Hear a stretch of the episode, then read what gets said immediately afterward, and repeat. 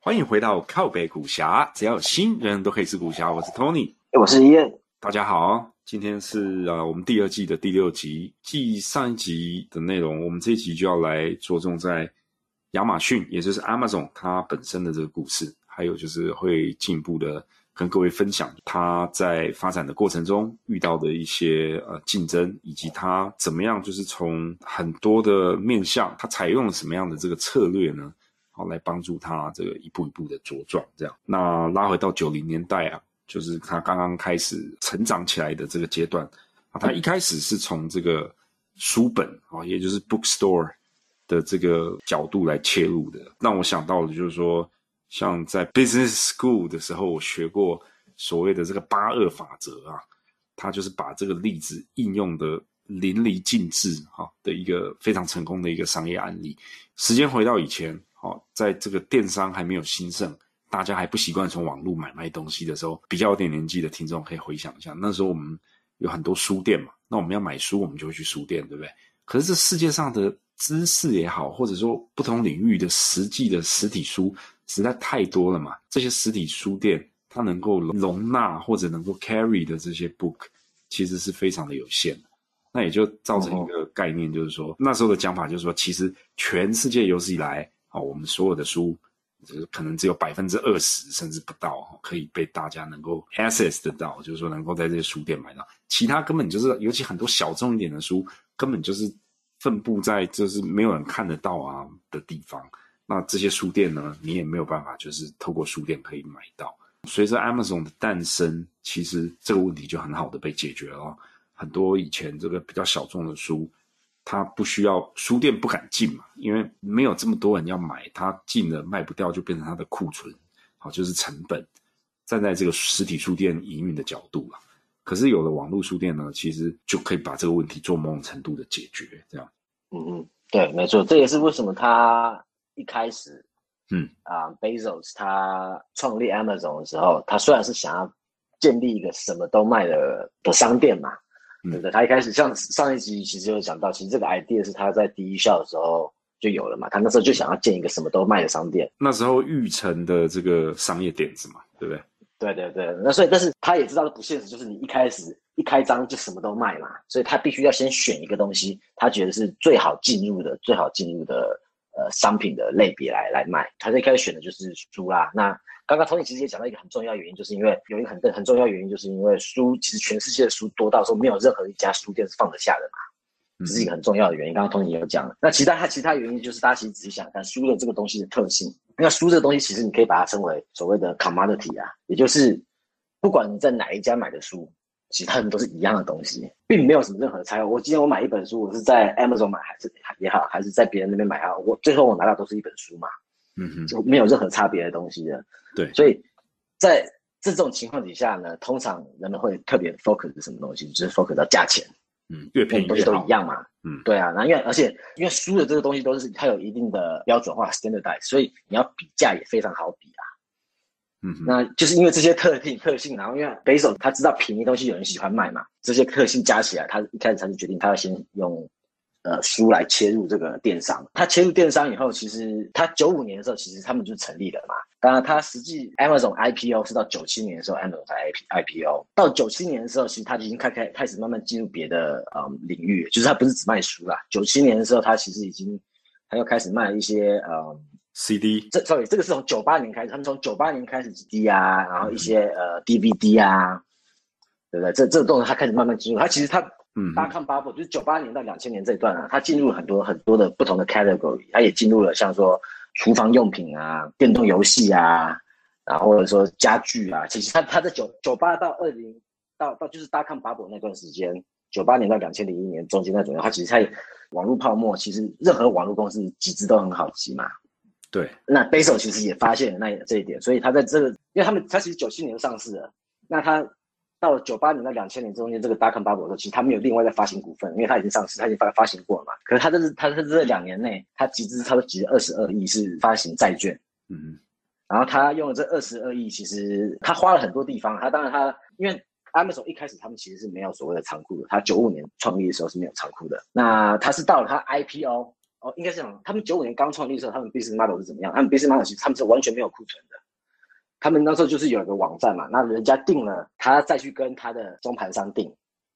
然后中盘商再寄到他那边来，他再寄出去给客户。所以一开始他们九五年刚开始的时候订书的这个整个流程，从订到收到可能要几个礼拜的时间。嗯哼，那后来他 IPO 了嘛，因为他知道说，哎，几几个礼拜的时间太太长了，这样不行。所以他 IPO 募资以后，他就开始盖他第一个 warehouse。他们那时候还是叫 warehouse，因为那时候上之之前其实有讲嘛，就是 distribution center 这个东西是沃尔玛发明出来的嘛，因为之前都是叫 warehouse。你看 warehouse 跟 distribution center 的差异是什么呢？warehouse 主要的目的是用来储存多余的库存，它就是仓库。那 distribution center 它的它还多了一个功能，就是它除了储存多余的库存以外，货物都会从他把货从 distribution center transport 到店里面去。配送出对，那所以这个对，这所以这是 distribution center 跟 warehouse 最大不同嘛。那个时候他们是一开始他们只是刚 IPO 的时候，他们是建 warehouse，哎，那时候是先先建 warehouse，然后后来因为他们后来他们差不多九八年的时候，他们开始他 Amazon 其实是有挖沃尔玛的人来，他们其实那时候挖了一个沃尔玛他们之前的 president of distribution 叫 Jimmy Wright，然后 Jimmy Wright 就帮 Amazon 打造了第一个稍微比较自动化的 warehouse。从那个时候开始，Jimmy Wright 从那个时候开始就把 warehouse 叫成 distribution center。嗯哼，OK，那所以这是有这个小故事。那后来慢慢的、慢慢的，在九八年、两千年，因为他钱很多嘛，他花很多钱盖 warehouse distribution center，然后他也开始 expand 他的 product category，然后 in addition，他那时候还有很重要，就是他推出了这个所谓的 one click ordering，就是有去过 Amazon 买过的人应该知道，就其实你可以把你的信用卡资料存在 Amazon 那边，嗯，然后你 login 进去，你看到这个东西要买的时候，你按一个键，它就直接给你买了，很方便。这个到现在还是还有在沿用，但是这个其实从九七九八年就开始了。他那个时候，他就是那个时候推出这个功能的。那他很奇怪的一件事情就是，他那时候推出这个功能的时候，他竟然拿到了那个 patent，嗯，这是很不可思议的一件事情。因为大家想想看哦，其实这只是一个简单的 payment method 而已。其实你如果说要现在任何一家 PayPal 啊，或者说是 whoever 这种做 third party payment，你叫他们去拿 patent，他们都不可能拿得到的。可是 Amazon 在那个时候去拿到了。那就是因为那个时候的 context 跟那时候的时空环境，这个东西就是呃还没有这么流行啊。你不能以现在眼光去看嘛。不是主主要不是这样，因为主要是其实那时候是因为他们那时候 patent 的 bureaucracy。Jeff Bezos 他自己有讲，他们他他后来还有讲过说，其实他是很赞成美，因为美国后来 patent 有 reform 过，就是你整个你要 apply patent 的这个 process。一开始他们在那个时候是有一定的 bureaucracy 在，所以人家觉得你只要觉得你这信，他就会给你。在那个时候比较好拿，简单一点讲，了解就，就莫名其莫名其妙给 Amazon 拿到了。那这个 patent 其实很方便嘛，就是你想想看，你你你如果说你没有这 patent 的话，你每买一次东西你都要输入一次你的信用卡资料嘛，很多资料要输，很烦的啊。对，所以这就是这就多了很加的很多增加了很多 friction 嘛，很多摩擦力嘛，让人家不想买啊。对，Barnes Barnes Noble 他那个时候他们上市以后，美国那时候美国最大的一家书店叫 Barnes Noble，我等一下也会讲他的故事。他们那时候其实也有想要想要推出这个 one click ordering process，但是后来因为 Amazon 他先拿到了这个 patent，他去告了 Barnes Noble，嗯哼，他逼着 Barnes Noble 必须要多增加一个步骤，让人家缺靠了。他基本上是利用了这个 patent 用的淋漓尽致。他用他这个 one click ordering 的 patent，他其实告了好几家公司啊，eBay 也告了，然后 Barnes Noble 也告了。他是把这个 patent 用的淋漓尽致啊，呃，应该是说他是一个非常有竞争性的人啊。最重要最重要的事情就是后后来两千年左右的时候，整个大康 bubble 就爆掉了嘛。嗯哼，爆掉的时候，其实整个大康 bubble 的时候，其实 Amazon Bezos 他给 Amazon 那时候的指令是说，你要成长越快越好，不要去 care 这个 profit。他那个时候觉得钱很好拿嘛，他们不需要去 care profit。可是大康 bubble burst 的时候，其实他整个方向就转了。他那时候他的指令是变成说有效率，跟要大家消除任何的不必要的浪费。这个是其实是一个很大的大康 bubble burst，其实对 Amazon 的策略是一个很大很大的转捩点啊。他从这个时候才开始看说，OK，那他要怎么赚钱？因为他之前的 mentality 就是说，他觉得大家都在抢地盘嘛，所以有钱的人先抢，我什么都做，花了好几亿的钱，投资了一堆有的没有的公司。后来大康把我全部都归零啊，他在大康把我的投资那时候就亏损了好几亿美金了。所以他其实他为什么为什么 Amazon 到后面他其实他不太买一些公司，其实这个跟他在巴康 bubble 学到的教训是有很大的关系的。rather than 就是很 aggressive 的这个 merger acquisition 或者买别人的公司，他可能就选择自己干、自己做了，对不对对对，因为他也有之前大康 bubble 这个他买了乱买了很多东西，因为那时候大家都在乱买。这样，嗯对对对对对。那后来两千年其实最重要有一个最重要的呃产品推出，就是现在所谓的 marketplace。嗯哼，那这个 marketplace 就是它可以让第三方的卖家去 Amazon 上卖东西嘛。那其实，在 marketplace 这个产品推出之前，在差不多两千年、九九年那左右的时候，他们之前就有试过两个 product 是很类似的，一个叫 auction，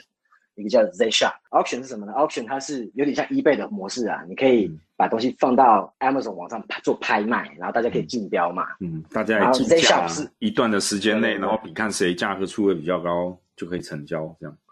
对，那 Z Shop 是什么？Z Shop 就是有点像阿里巴巴的这个模式，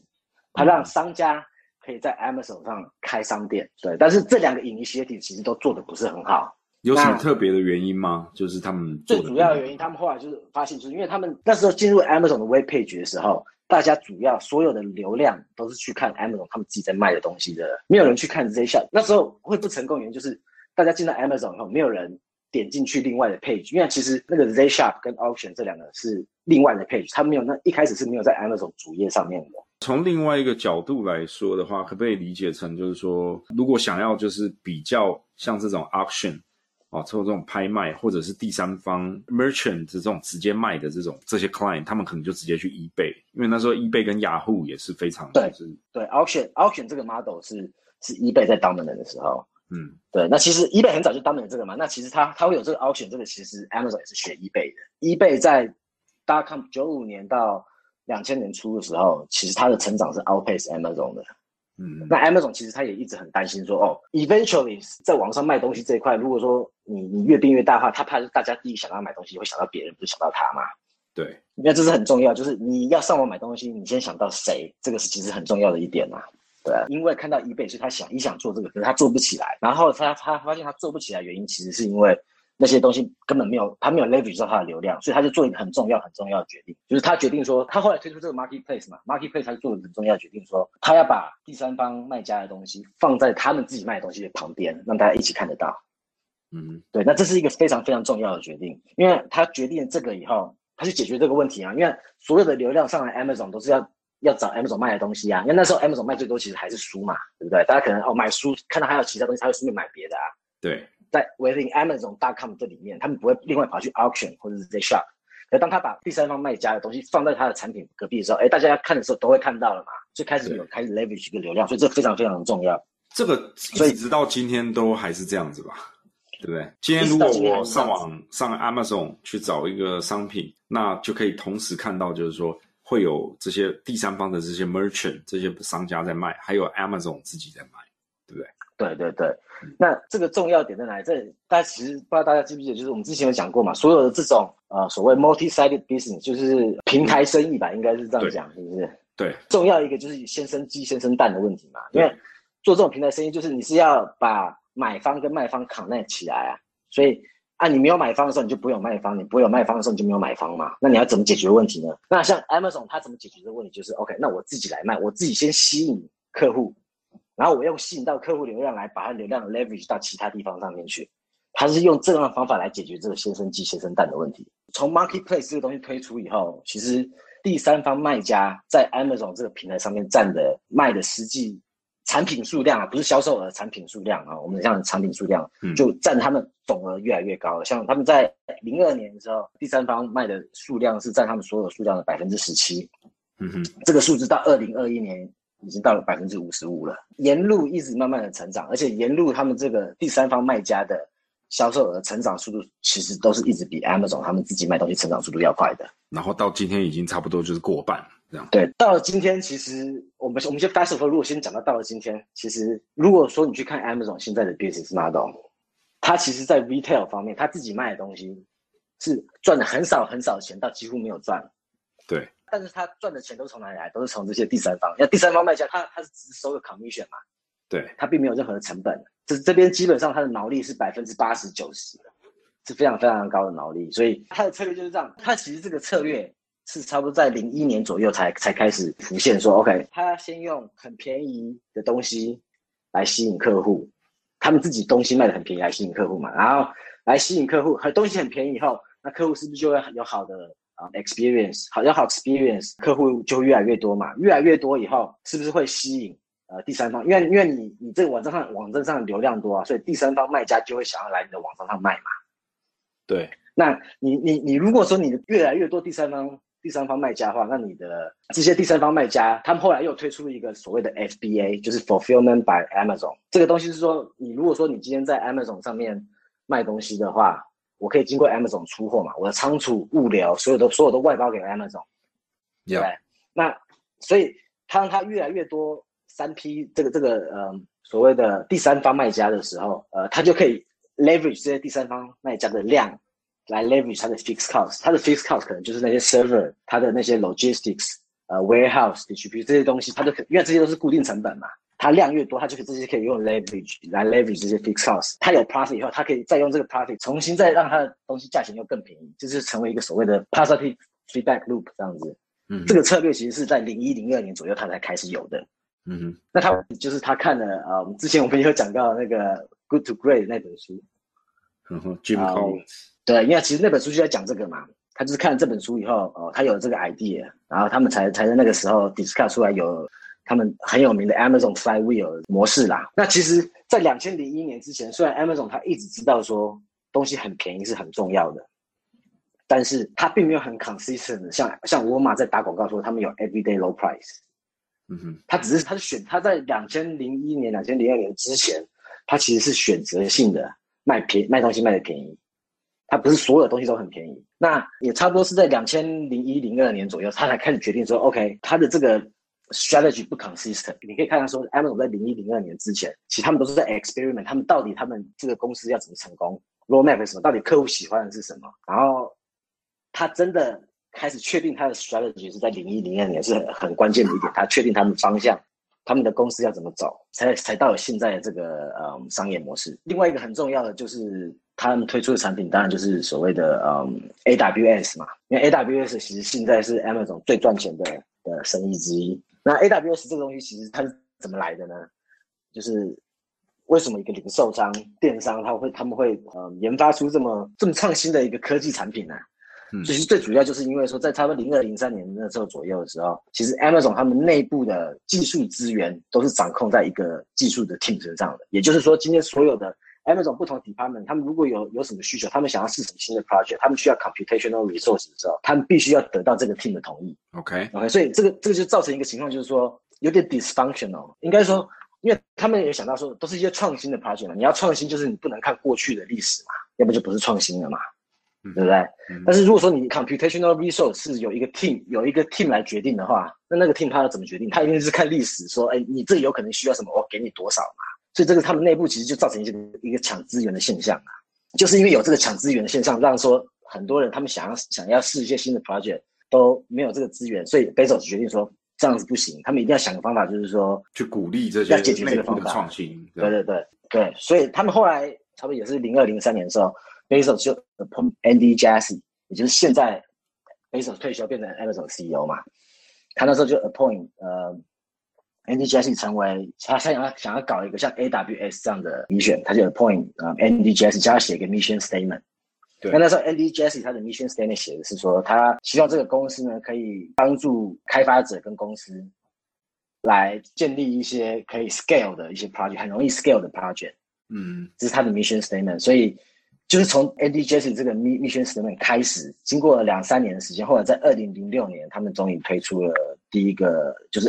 AWS 的 service，就是 S3 Simple Storage Service 跟 EC2 这两个主要的 core service 推出，在零六年的时候推出，经过三年的时间，有一个策略性的决定是非常重要的。AWS 的 team 他们跟 Bezos proposal 是说，他们的 pricing 那时候是想要 charge，是说一个小时零点一五块钱。这个这个数字怎么来呢？这个数字就是他们那个 team 那时候计算说，他们如果 charge 这个钱的话，AWS 差不多是可以 break even，不会赔钱也不会赚钱。但是 Bezos 一听到说是这样子，他就觉得说，他就自己做了这个决定，决定要把这个价钱从十五 cent 降到十 cent。他不想让 AWS 赚钱呐、简单一讲，那他的理由是什么呢？他觉得说 Amazon 有一个非常特别的嗯 cost structure，它可以 sustain 这种 low margin business。这个 cost structure 是别人没有的。他如果说他把这个一开始的 pricing price 得太高的话，他怕说会有 margin 给别人进来跟他抢生意，像说 Google 啊，因为 Google 那时候 margin 是三四十帕嘛，对，对不对？它非常高利润，Google 或 Microsoft 其实都是非常有可能进入 cloud computing 的 competitor，所以他那时候就是为了怕他们要进入，他故意把这个 price price 到他们赔钱的的 level 啦。然后那事实上后来也证明 Bezos 这样做是对的。大家看看那个 Google 跟 Microsoft 什么才什么时候才进入所谓的 cloud computing？Microsoft 卖了他四年。Google 慢了它六年，Google 是二零一二年才推出的，就是等他们发现说，他们这些公司 Microsoft 跟 Google 是他们怎么发现这个市场的？因为是他们发现说，哎，所有的 startup 都是在用 AWS 的时候，他们才发现这个市场原来是很大的，他们才开始想要进入，可是已经很晚了，他们 Amazon 已经领先他们四到六年了，嗯嗯，所以这也是 Bezos 很厉害的一个地方。另外一个很关键的产品就是呃 Kindle 啊，因为 Kindle 这个东西基本上也它你也可以说是它。它颠覆了整个书本行业嘛？因为到现在为止，差不多一三分之一到一半的书都是电子书了。到现在，那这也其实这也是 Amazon 的关系。因为其实 Amazon 它在零七年推出 Kindle 的时候，它不是第一个，在这之前就有很多人已经推出，但是他们都没有都都没有很成功把这市场做起来啊。嗯，就是那有好几很电子书的市场了，我都还有印象，就是说那时候对啊，不只有 Kindle，好像还有其他很多不同的 format。Sony 也有。对，Sony 也有啊。然后，其实 Amazon Kindle 的成功是怎么来的，你知道吗？Amazon 是怎么把 Kindle 做起来呢？主要是因为说，Amazon 在几年前，specifically 是零二零零三年左右的时候，Amazon 其实那个时候他们有想要跟 Apple 合作卖音乐。在那个时候，因为在二零零三年左右的时候，Apple 还没有卖音乐，Apple 那时候只是刚推出了 iPad 而已。那时候 iPad 就是刚推出来的时候，不是就是你自己要从 CD 上把音乐放到 iPad 上嘛？所以那时候 Apple 还没有卖音乐。Amazon 它从它差不多从九九年、两千年的时候就开始推出在卖 CD 了嘛，卖音乐这部分。所以这已经是他们的 product category。他们那时候就想说，哎，想要跟 Apple 合作卖音乐。所以他们那时候其实是有跟 Steve Jobs 做这个 proposal 的，就说，哎，那 iPad iPad 音乐要不要就是 Amazon 合作，然后 Amazon 可以啊 Apple 出 hardware，然后 Amazon 出 music。大概这种概念合作方式，没想到一口被被那个 Jobs 回绝了。因为 Jobs 他其实他是有个 vision 的，他觉得就是说他想要用一个他他想要有个 end to end control，他想要让大家 iPad 上面听音乐非常非常的容易。他不想说哦，你还要说 import 啊，干嘛有的没有的嘛，就会变得很复杂，所以他不想要这样子。那 Bezos 其实他一开始对 Jobs 的这个 vision 是很 skeptical 的。其实他他很怀疑，因为他他就觉得说啊，你一首歌你要自己卖歌，你要自己从 iTunes 卖歌，然后你要卖单曲的歌嘛。他那时候 iTunes 最最大的创就是他把 album break up 变成单曲嘛，每每一首歌卖九十九 cent 这样子。他觉得你卖歌这样一定不会赚钱嘛，就很明显你这样只是想要用一卖歌来做一个 bait，主要是想要卖你的 iPad 嘛。嗯，他就觉得你这样不会赚钱，你这样只是想卖 iPad，他觉得你你这样音乐不会卖得很好。但是没想到后来因为 iPad 卖的太好了，到处都有了。Steve Jobs 他 leverage 他的 iPad，没想到就这样进入音乐卖的很好。然后后来就因为这样子，他就下到了 Amazon。因为 Amazon 其实，呃，大概在零三年、零四年的时候，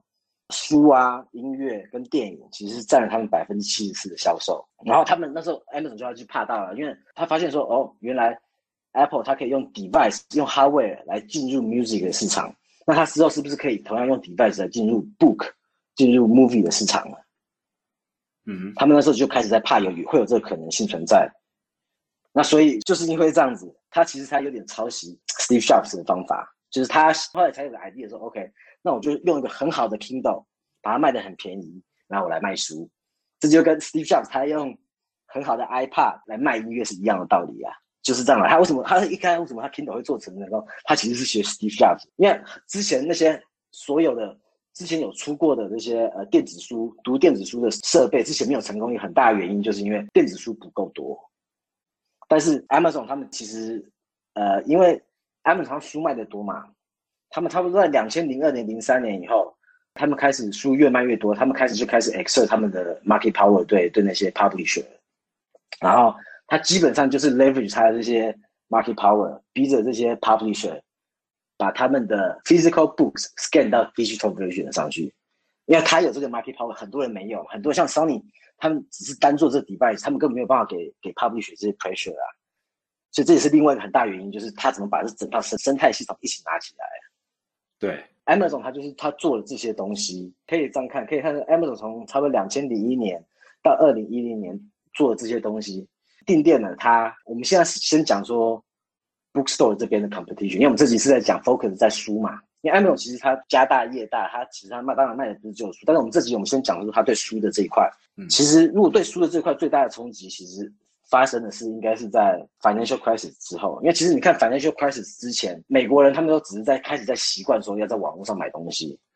并没有还真的并没有还没有真的威胁到实体店面的生意。实体店面的生意其实是开始是一零一，就是 financial crisis 之后才开始慢慢有被威胁到的。这个也相当有意思哦，就是说每一次的，如果我们纵观历史，其实每一次的危机都会造成人类社会一些消费行为或者习惯的改变。像现在从呃过去这两年的新冠疫情也是如此，financial crisis 更是如此。每一次的这种大危机来的时候，都会改变一些人们固有的消费习惯或者文化，然后呢，somehow 也都会有一些新的东西跑出来，像嗯这个。呃，Amazon 它有这个 Flywheel 嘛，我也可以跟这个比较很没有概念的听众朋友分享一下，就是说飞轮嘛，字义上的定义就是飞轮。那这些大的科技公司呢，很多现在看起来都像这些 Fan 啊，哈，Netflix 啊，还是 Facebook、Google、Amazon，他们这些企业的核心都是一个飞轮。在物理学中呢，其实飞轮就是一个，它是一个 spin wheel，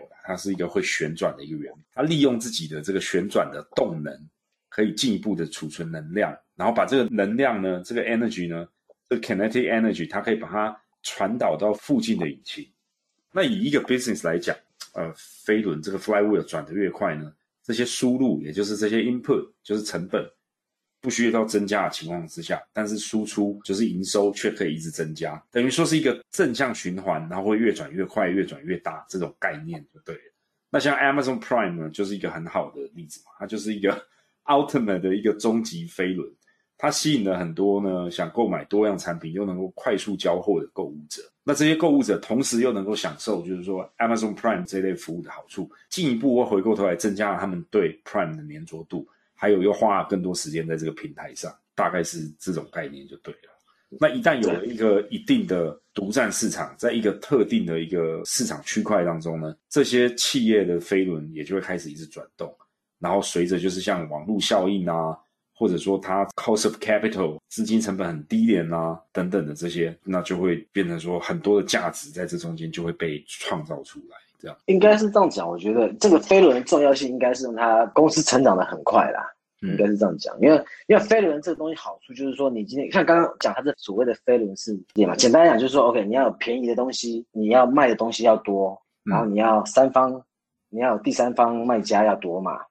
然后你要有 fixed cost，然后你这些东西都可以 leverage fixed cost 嘛，飞轮上每一点上，形成一个正面的注意。对对，它都会有个正面的方对啊那式。大家那你今天如果说你说像第三方这个像网络效应也是一个 angle 啊，因为像哦，随着就是越来越多的 merchant 加入你这个平台，可能就是你上面的商品就越来越多，那你上面商品越来越多，就吸引越来越多的人要买东西，可以去你上面找得到，那又会回过头来 encourage 或者说鼓励更多还没有加入你这个平台的商家要赶快过来，因为客人都在这边，这样。对啊，对啊，对，因为这就是一个 feedback loop 嘛。对这也是为什么 Amazon 它可以成长这么快、这么快的原因。大家如果说看他们的财报，然后如果说你把它的第三方卖家的 commission 给拿掉的话，你你如果先把 AWS 拆开来，先不看 AWS 这个，因为 AWS 很赚钱嘛，然后你只看他们的 Amazon 的 retail 的这部分，然后你把它的第三方卖家跟 FBA 的 commission 拿掉的话，其实 Amazon 它的利润是非常非常非常非常低的。如果说今天 Am Amazon 它没有第三方卖家跟它没有 FBA 这个 service 的话，Amazon 它过去二十年的成长可能只剩一半而已啊。嗯，所以其实他发现了这个 marketplace 这个这整个飞轮是对他到现在 at least 是对他这二十年的成长是非常非常关键的一件事情。把重点拉回到就是书的这个领域好了，在这个领域中，原本寄存产业中寄存的这个领先者，像 Barnes Noble，它过去是为什么成功的？Barnes Noble 它它的历史很长很复杂。Barnes Noble 这家公司它其实历史非常非常久远，它是一九一七年而成立的，但是到最近这十年二十年会很成功，其实是在一个 Regal Brother 的手上啊变得很成功。那 Regal 其实他是一九七一年他才把 Barnes Noble 买下来，花了七十万美金。他买下来之前，其实 Regal 他其实自己就有有几家小书店的啦。然后他因为因为机会关系，他一九七一年把 Barnes Noble 买下来。然后在 Reggio 的 management 底下，Barnes Noble 一开始在 Reggio 买之前，他们本来是 focus on college bookstore，就是卖教科书，对教科 textbook 这种东西的。然后后来在 Reggio 手上，他开始 expand focus 嘛，到一般的 retail 卖一些 fiction 啊、non-fiction 啊，就是变成现在是在 Reggio 手上慢慢变成现在你看到那种什么都卖的书店。那 Reggio 其实它 pioneer 几个很重要的，应该是说在那个时候的 innovation 啊，Reggio 它的他 vision，他觉得说，在那个时候他觉得人们应该念书的人应该比较多，是想要看、想要找资讯，而不是找 entertainment。嗯哼，对他，他有这个看法，所以他是觉得说，在 Reggio 帮什么不做这件事之前，其实在之前的书店，书店都是比较小家，然后其实书很杂，他们并没有很很明显的分类。对，那 Barnes Noble 是第一家 pioneer 这个 method，就是说我把所有的书分得很细、很细、很细，不同的 category。你想找什么？打个比方，cooking 是一个 category，可能修东西是一个 category，然后你要找字典是一个 category，分的这么细。在 Barnes Noble 之前，书店是没有分这么细的，他们是第一个把书分的这么细的。Barnes Noble 是第一个有策略性的，就是说把书店的书就是分门别类的很清楚，我可以这样理解。对他，他就相信说，因为 Reggio 他相信说，人们看书很多是想找 information 的嘛，所以最好让人家找到 book discovery 的方法。那如果人家找 information 的话，那就是照这个实际 book 它的 category 来分啊，分的细一点，让他们比较好找嘛。对，他是一开始就有这个 insight，那他，那后来事实证明他也是对，他因为这个 insight 就是生意开始越来越好了。然后他到一九七六年的时候，他们他销售已经达到三千两百万了。那个时候很多所谓的 specialty 圈的起来了嘛，然后很很多专门卖什么，然后有做 discount 的起来了，也是差不多那那个时候。所以哎 r i g i 那时候发现说，哎，有这个 model，他也想 copy，所以他一九七六年他就成立了所谓 discounted bookstore，就是便宜的卖书啦。对，他那时候他刚成立的时候，他的 discount 有多到说四十 percent of list price 这么高，嗯嗯，所以在那时候算是一个也算是一个创举啊。然后后来他就是越创举，他就越做越成功。他后来开始买了，在一九八几年的时候开始做一些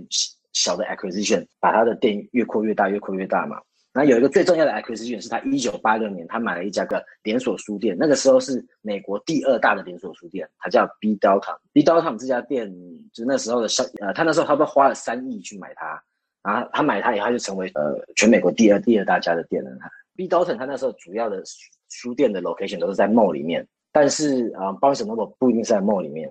他们两个封面也不太一样。嗯哼，然后实际是差不多到了八几年、九零年的时候，他又拍到另另外一个 model，就是所谓的 Book Superstore，有点像成品这种概念啦。单生活空间，我不是只有卖书，我还要卖很多艺品啊、家居生活用品，种种种种的，就变成一个百货这样子。对，那这个概念其实它是也是帮帮 o 的，他差不多八几年、九九零年代开始走这个策略，就变得非常成功。他是走这个策略以后，他就开始变成美国第一大家的书店了。了解了解，这样这那确听起来确实就是说，它这几个点确实是蛮有特色的。对，那 Borders 另外一家公司就是美国第二第二大家的连锁书店，叫 Borders。嗯哼，然后 Borders 是怎么来的？Borders Borders 的历史就没那么长，那但是 Borders 的历史其实是 Borders 它其实是在九几年的时候，它其实是在 Kmart 底下的。因为 Kmart 前几集就讲到，Kmart 在八几年、九几年就开始有在做，八几年、七八几年有在做一些 diversification 嘛，，right，对不对？所以他所以其实，在八几年的时候，他就有先买一个 chain bookstore 叫 Warden Books。他买了这个这个 chain bookstore 的时候，不懂这个行业，不会管理，所以就搞得很烂嘛。所以他们那时候，他后来他买了 Kmart 是为什么？他是希望说，哦，Kmart 买了 Borders 是希望 Borders management 留下来，然后把把他之前那个 Warden Book 两家合并起来，可以搞这个。其实 Kmart 买 Borders 的时候，他是希望 leverage 他们的 management skill 啊，简单一点讲。嗯，但是没想到买完以后，Borders 本来的 management 就是都走光光了，嗯所以后来留 Borders 留下两家公司，他们不会 manage 嘛，Kmart 就留下了两家 bookstore 的公司，他们不会 manage 啊，所以他就决定他把它 merge 在一起，然后一九九五年就 Kmart 就把 Borders spin off 成成立成为一家独立的公司了。理解。那 Borders 其实这家公司并没有什么 vision 或者什么很有很有 leadership 的人，但是他们那时候发现说，哎，Barnes Noble 开那个 Book Superstore，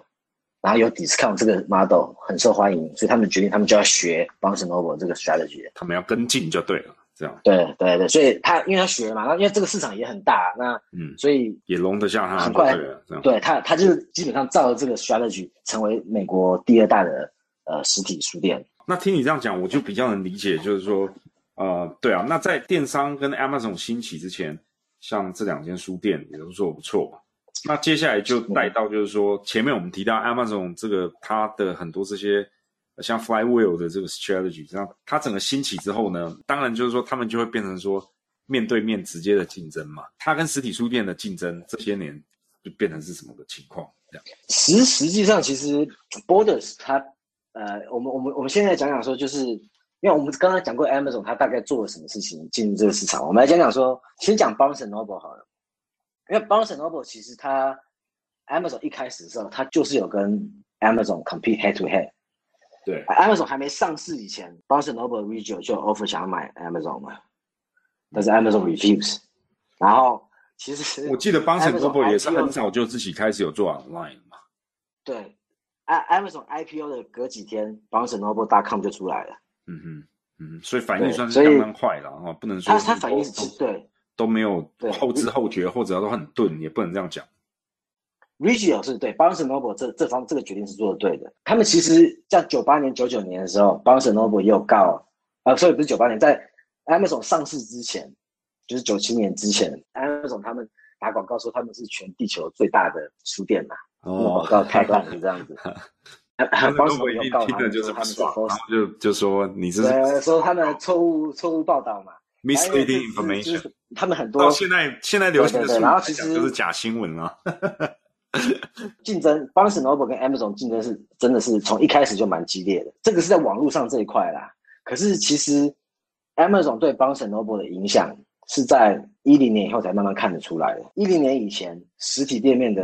呃销售其实并没有被 Amazon 影响到太多。Barnes and Noble 其实在一零年以前，还有 Borders 啊，他们的策略就是他们继续他们之前的策略，继续不断的开店，越开越大，然后里面就很多咖啡啊，像弄得越来越精致啊，像这个对他，他就是想让人家留在那边嘛，像成品这种 model 啊对融入这种生活体验的概念啊，这样。其实我自己个人都还是是蛮喜欢，也蛮 enjoy 去逛他们的这种实体书店，Barnes and Noble 这样。其实 Barnes and Noble 跟 Borders 他们两个都是延续他们继续开越来越大实体店面的策略，唯一的差别是 Barnes and Noble 它有想要去做 online 这一块，但是 Borders 没有。Borders 它在零一年它直接放弃，它直接把它的 Borders.com 这 online 这一块 outsource 给 Amazon，嗯哼，他就觉得这不是他的 core competency，他不做了，他觉得这块他他给 Amazon，因为而且他也在他的眼里，他们觉得说网络只是另外一个 sales channel 而已。对他来讲并不是很 core 的东西，所以他就把它销售。他们那时候 Borders 他们那时候资源是放在 international expansion，像 Borders 他就差不多两就是九九年九八年他们开始 expand 到 UK 啊、Australia 啊这些讲英文的地方，跑去那边开书店。那因为开书店其实是，尤其是开大的书店，其实是很耗资本的一件事情。嗯，尤其是你刚开一家店的时候，你前期要投入嘛，然后你可能出店你可能是要开一两年后才慢慢人潮起来，才开始会赚钱，所以前面前期是有一段是在烧烧钱的时间的，嗯哼，所以他其实是他没有 Border 是没有太多资源再去搞其他的东西，所以他选择他就选择把把网络这块直接 outsource 给 Amazon。那 Barnes and Noble 比较聪明，因为他可能觉得说，哎，这块可能很 key，所以他想要自己做，对，那所以他有他的 Barnes and Noble.com。那其实刚刚讲到说这个 Kindle 的这个电子书的部分啊，其实 Barnes Noble 在九七年，呃，九七年的时候啊，有有一个叫 Eberhard 的，呃，他创立创立了一家叫 Nouveau Media 的公司。那这家公司在卖的其实就是全世界第一个一看电子书的 device 啊。那时候它的名字叫 Rocket Book，你知道吗，Tony？呃，没有印象哎，对，这我也没是我是查了才知道，反正是九七年就有了。那个时候其实啊，Albert 他一开始需要资金的时候，他其实是有去 approach Amazon Bezos，想要 Bezos 给他资金嘛，就跟 Bezos 合作。但是 Bezos 其实他那时候也有兴趣，只是他开了一个条件说，如果说 Albert 想要跟 Amazon 合作的话，他的这个 device 就只能在 Amazon 那边 exclusive。哦，就独家那当然，你看从对从从 Apple 的角度来讲，那我怎么可能只卖你一家？我这个我这个东西他就不要嘛，所以第二个人 approach 这个 Apple 他就去 approach Regio，那 Regio 马上就说好啦，所以他们马上就 form 一个 joint venture。那所以其实 Barnes Noble 是 Amazon 还早进入所谓 EV 的市场的。但是后来是因为说 Apple 这家呃 Nouveau Media 后来还是需要，因为这个还是需要资金嘛。到九九年、两千年的时候，因为大康 bubble 快爆的时候，大家开始要找资金越来越难的时候，阿布哈他开始担心他资金会找不到，所以他后来他两千年的时候，他把他这家 Nouveau Media 卖给了一个德国公司那他其实他卖给这个德国公司是错误，因为这个德国公司他们的 strategy 其实只是想要他的 patent，然后他想要去想要拿这个 patent 去告人家来赚钱，他并不是真的想要卖东西呀、所以后来这个这个 Rocket Book 他们也没什么放什么精力，卖了一年没有想象中卖得好，他们就开始没有卖了。啊，他没有卖了，当然 Barnes Noble 就没有所谓的没有东西可以看 ebook 啦，所以在 Barnes Noble 这个所谓 e ebook 的 initiative 就不了了之了。了解，对，并不是说越早出来就越好了，其实真的是你要你要比人家早，你你东西要推的对，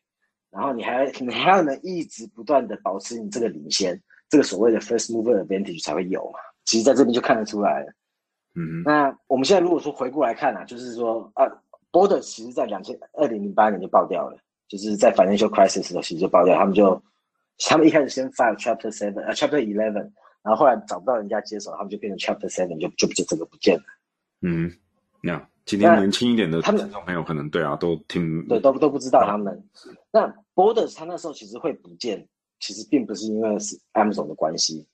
其实是纯粹是他个人的关系。因为其实我刚刚有讲过嘛，其实美国书的卖书在网络上 penetration 非常非常慢，到二零零四年才才是差不多百分之二十的书是在他们才 cross 这个 threshold，就是呃有百分之二十的书是在网络上卖。嗯哼，在这个之前，其实 Amazon 对 Borders 影响真的不大。那 Borders 它零八年会爆掉，其实是因为就是 financial crisis，然后他那时候想转型，因为他们一直不断在在在做 store expansion 嘛，他们其实他们扩店扩到说他们没有没有在 focus 他们现有的店，那现有的店都很 outdate，多 outdate。他们 Borders 在零七年，他们店里面是没有 WiFi 的、嗯哼，嗯就是不是我现在讲的没有 WiFi，是不是说客人没有 WiFi 用？是他们店里面想要用 WiFi 都没有哦，他们的员工他们的 internal control 是没有所谓 WiFi 这个东西的。对啊，那这真的就是比较落后了啦。对，整个 technology 很都很 outdate 啦，因为他们太 focus，他们资源不够嘛，他们就他们资源不够，他们很 focus 在扩店，但是他们你对其他的东西，然后然后因为零八年就出现财务，他们等他们其实零六零七年销售开始慢下来的时候，他们发现这个问题，他们想要开始 remodel 他们的店，呃，他们这家公司本来就不是很财务财务状况本来就不是很好了，一 remodel 这个店，哎，然后结果就是金融海啸来了，嗯，然后钱不够了，整个 funding 就 dry up，他们就拜拜了。嗯哼，所以 Borders 会爆掉呢，完全是他个人的问题啊。Barnes Noble 其实呃，它开始出现问题也是一零年、一一年，也也就是其实是 Kindle 推出来以后，因为 Kindle 这个推出来，当然 Reader 就看到说，哎，有可能对他们卖实体店面的书就会越来越大影响嘛，所以 Barnes Noble 就也想要进入这一块，那他们就做了一个很大很大错误的决定，就是他们呃花了一堆钱去开发，他们那时候叫 Nuke，也是一个一，也就是像 Kindle 一样的东西，是 Barnes Noble 自己做的。这个我就有印象。然后他们想，他们想要 rival 呃 Kindle 嘛，但是因为其实真的自他们其实毕竟他们是一个实体 retailer，就是他们不是一个 technology company，他们呃花了差不多从一二年到一五年，他们 Nuke 的这个 division 上面赔了十二亿美金啊。哇哦，然后你像，然后在这在这中间，其实呃他们的实体店面都是赚钱的哦。嗯嗯嗯，就在这个 project 上面，他他他真的就是在这个，他们他们这四年内，他花了很多很多的精力去投资这个 Nuke 这个东西，然后最后没搞成。然后反而 neglect 他自己本身的 physical store，因为他其实在 even 在一零到一四年的时候，他 physical store 的时候都还是有在赚钱的，虽然成长慢下来了，嗯哼，可是有还是有在赚钱的。还是 profitable 的。对对对，Barnes Noble 差不多呃一八年还是一七年就被就下市了，被人家买走了啦，变成下，他现在不是上市公司了。嗯，被 private equity 但是弄掉。对，但是很好玩的一件事就是，其实八零年九零年代 Barnes Noble 刚起来的时候，他们吃掉是吃掉所谓 mom and pop independent bookstore 的 share 嘛。嗯嗯，因为那时候他们那是他们最大的 competition。但是我们现在想说，那 Barnes Noble 他如果不投资 Nuke，他有什么 alternative strategy 呢？其实他的 alternative strategy 就是应该是 differentiation 啊，他不要去跟人家硬碰硬嘛，因为其实就跟之前一样的东西啊。像他如果说他去 differentiate，他去变得更像这些 independent 呃 bookstore 的话，它我觉得它是有还有不错的未来可能性的、因为大家想一想，在网络上买书的消费习惯，其实跟实体店面买书消费习惯是不太一样的。实体店面其实它是有 book discovery 的功能，你在网络上，通常你买书，你就是直接找 author 或找你想买的东西而已，很少人会在网络上去，因为 Amazon 都 Amazon 书太多，你不可能在 Amazon 上逛啊去找你想要的书啊，对不对？如果你不知道你要什么的话，你很难在 Amazon 上找到你要的东西。对啦，但是当然就是说，你如果一旦养成这个消费习惯，像现在的大数据，它也都会就是做一些 correlation analysis，会推荐给你，就是可能你会有高度兴趣的书啦。But 它还是如果原本是就是八竿子打不着关系，或者比较不同领域的书，呃，以我个人的消费经验，我会觉得去实体书店逛的时候没有错，确实常常会看到一些你本来不会在网络上可能引起你兴趣的书，你会突然就有点寻宝 treasure hunt 的感觉，就哎，怎么有这个还蛮有意思，拿起来看一看，可能你也有兴趣，你可能就会购买。对对啊 discovery，那其所以重点是说，其实实体店面是有这个 value added 的的，呃，是网络上做不到的嘛。这应该是啊、呃、Barnes and Noble 应该 fo 花钱 focus 的地方，而不是砸了一堆钱去搞他们不懂的东西。对，他们如果说那时候没有花十二亿美金嗯，去搞那个 Nuke，然后 focus 在说他们怎么让他们的 retail 让大家可以做更多的 book discovery 的话，其实我相信现在他们应该还会再继续在上市上面，不会下市啊。嗯，他们其实他们现在下市包什么也没有不见，其实他们下市以后，他们现在策略就变得有点像我刚刚讲的这样子，就比较想去去 focus 在说 community bookstore，在 bookstore 弄一些签名会啊，然后念小孩嗯哼 bedtime story 这种的，就是比较他们 focus 在做一些网络上做不到的东西。他其实他们到一八年才开始 focus，然后 Vigio 他也是在一八年才开始 focus 在所谓的 O to O online order，整然后 bookstore pick up，他他其实他很早就可以开始做了，因为这个其实花了一堆钱在 New 上面，导致他后面就是转不过来嘛，所以我觉得这很可惜啊。嗯，了解。不过呃，人生跟商场上是没有后悔药的，我们就可以把它当成一个 case study 跟一个 lesson learn。但是呃，可惜归可惜，就是今天 Amazon 就是 Amazon，Barnes Noble 他们 even 他们到后来还一度还有 focus 在想要试着在他们 bookstore 里面有 restaurant，他们还开了所谓的 Barnes Noble Kitchen，嗯。就是你可以看书，你可以这边，反正他小时候想要让人家留在，他试了很多方法，让想要去显现他实体店面的优势啊，他试了很多的方法，但是他这些都是在 Nuke 之后才开始在试的。他们发现说啊，Nuke 行不通的时候才开始试，但其实已经有点晚了。他们的资源也好，因为你如果说去看他们平均的店的 size，它一直到一零年都还是在一直在成长，它店还是越开越大，越开越大。其实如果说真的面对着网络，因为其实大家想想，连锁的大的书店有什么好处？因为连锁它是连锁的嘛，你是大的书店，你很多东西要 standardize，嗯，你的你的 standardize 好处就是会让你成本比较高，比较低吧。然后所以啊，所以对成本成本成成本比较低，所以你你的 profit 会比较高嘛。对，然后他们就是又这样 drive 到这些 mom and pop，这些对 mom and pop 是有用的。可是当你对一个 cost structure 比你还要低的时候，这个 model 其实是没有用的。但他们一直不断的还在使用一个没有用的 model，在对一个更有效率的 model。这简单讲，这是造成他们为什么后来不行的原因啊。他们如果很早就发现这一点，然后不要去一直不断的把他们的逻辑放在 chain store 上面的话，尽量让每一个把每一个 store localize 的话，其实是他们的 real estate 是可以有很大的 advantage 啊，应该这样讲，嗯哼，因为他们也开很多店嘛。嗯哼，离大家都很近啊。有道理。光是这个在书本哈、哦，在这个卖书这个行业的竞争呢，我们从 Amazon 跟 Barnes and Noble 还有 Borders 这种比较传统的书店的竞争，我觉得就有很多宝贵的这个商业经验可以提供我们来学习、跟思考以及反思。那 Barnes and Noble 如果当初采取的不是尽量的去